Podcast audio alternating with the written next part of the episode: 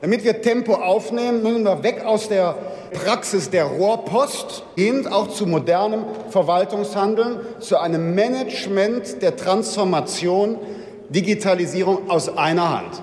Dazu wäre es empfehlenswert, alle Kompetenzen und Ressourcen auch an einer Stelle in einem Digitalministerium zu bündeln. FDP-Parteichef Christian Lindner fordert es bereits seit Jahren ein neues Digitalministerium. Hier bei einer Rede im Bundestag im Jahr 2019. Doch nicht jede Partei ist von der Idee angetan. Wir fragen uns deshalb heute, wie sinnvoll ist ein Digitalministerium? Es ist Mittwoch, der 6. Oktober 2021. Mein Name ist Charlotte Thielmann. Hallo.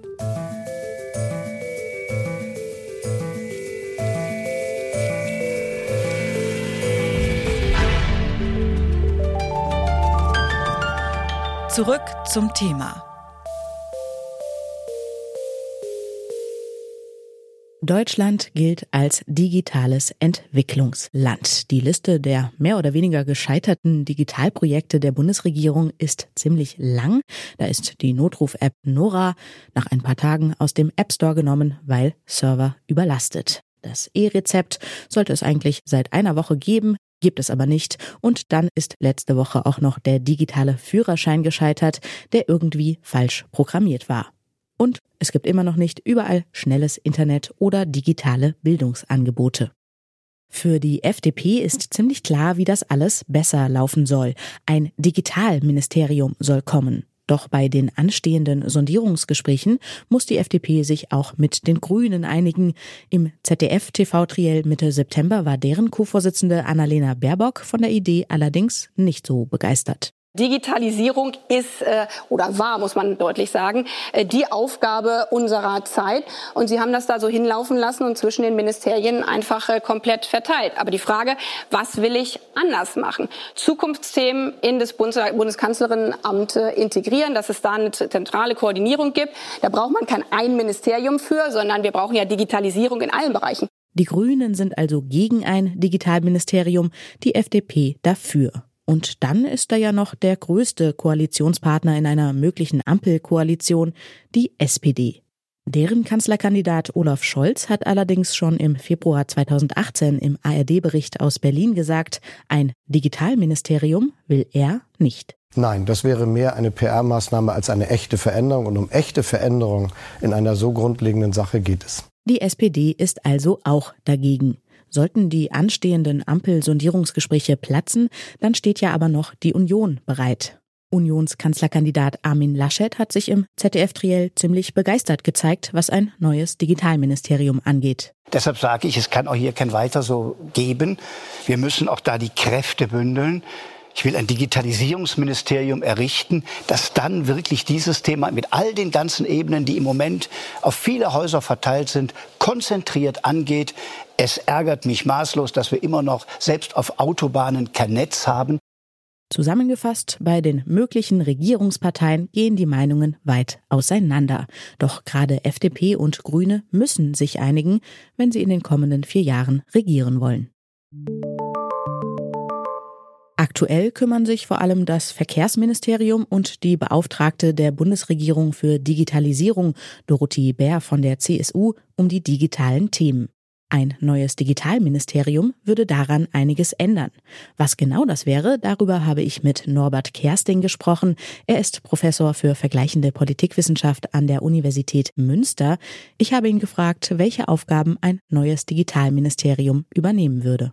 Also wie gesagt, es ist zurzeit verlagert auf die verschiedenen Ministerien. Das heißt, wir haben einen großen Bereich im Bereich Infrastruktur. Da ist es im Verkehrsministerium. Aber hier sehen wir eigentlich seit Anfang der 80er Jahre haben wir diese Zwischenlösung und äh, ja, merken, dass die, die Digitalisierung gerade jetzt in der Covid-19-Pandemie sehen wir ganz deutlich, dass da die Infrastruktur bei weitem nicht ausreicht, um zum Beispiel Unterricht an Universitäten oder den Schulunterricht entsprechend umzusetzen. Und das wäre der eine Bereich, Infrastruktur. Da ist es die Frage, wer macht das? Privat oder Daseinsvorsorge durch den Staat?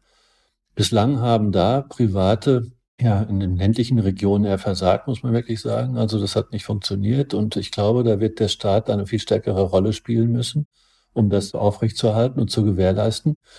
Und der zweite Bereich wäre der Bereich äh, Verwaltung. Da ist das Innenministerium bislang sehr stark mit beschäftigt und gemeinsam mit dem müssten dann so in zentrale Aufgaben wie Once Only, dass man sich nur noch einmal mit seinen Daten eingibt, dass es Plattformen gibt, die dann vernetzt sind, dass es Portale gibt, dass man nicht äh, sich vier oder fünf oder zehnmal klicken muss, bis man an der entsprechenden Institution ist. Also diese drei Klick oder Three Clicks Ansätze, dass man auch schaut, dass man äh, unterschiedliche Plattformen bedient. All das müsste umgesetzt werden. Das wäre auch ein wichtiger Bereich. Und der letzte ist natürlich alles, was Regulierung betrifft, Cybersicherheit etc das müsste koordiniert werden.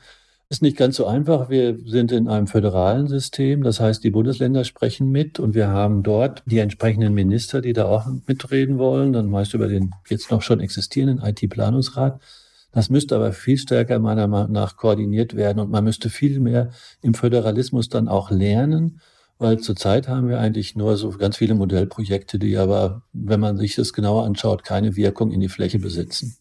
Bei all diesen Projekten, die Sie jetzt gerade angesprochen haben, inwiefern kann denn da ein Ministerium überhaupt mehr leisten als jetzt eine Beauftragte der Bundesregierung für Digitales? Die Beauftragte war ja schon mal ein Schritt in die richtige Richtung, aber sie wäre natürlich im Bundeskanzleramt stark angesiedelt und dann gibt es noch den Chef des Bundeskanzleramts, der dann im Grunde dann auch eine zentrale Rolle spielt. Sie hat einige Sachen aufgegriffen, das war schon ganz gut, aber es gab dann ja auch noch ein entsprechendes Kabinett, also ein Digitalkabinett. Das wird es in Zukunft dann auch noch geben müssen, dass die, die Ministerien, die sich dann mit dem Thema beschäftigen, das dann äh, nochmal gemeinsam tun und aufgreifen.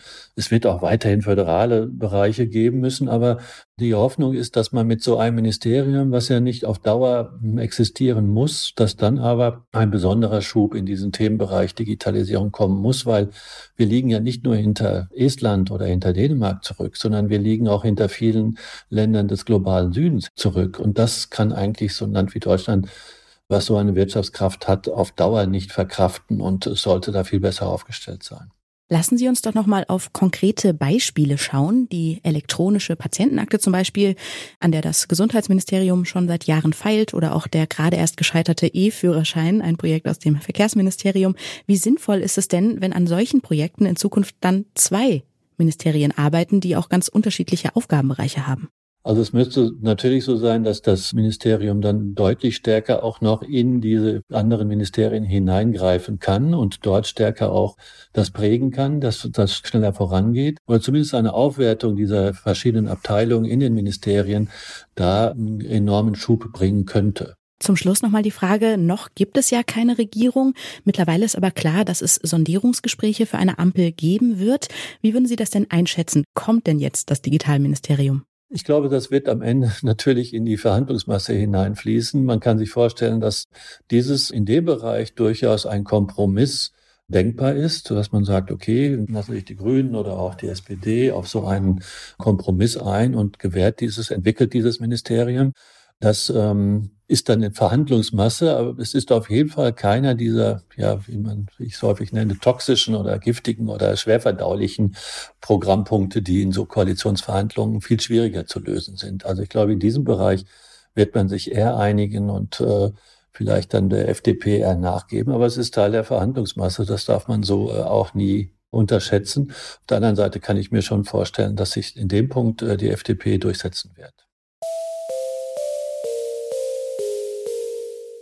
Bei der digitalen Wende in Deutschland gibt es noch viel zu tun. Wenn es nach Norbert Kersting geht, könnte ein Digitalministerium ein guter Schritt sein. Klar ist aber auch, es braucht in allen Ministerien digitale Kompetenz. Das war's von uns für heute. An dieser Folge mitgearbeitet haben Charlotte Müller, Jonas Nikolik und Benjamin Serdani. Chef vom Dienst war Kai Rehmen und mein Name ist Charlotte Thielmann. Ich sage Tschüss und bis zum nächsten Mal. Zurück zum Thema vom Podcast Radio Detektor FM.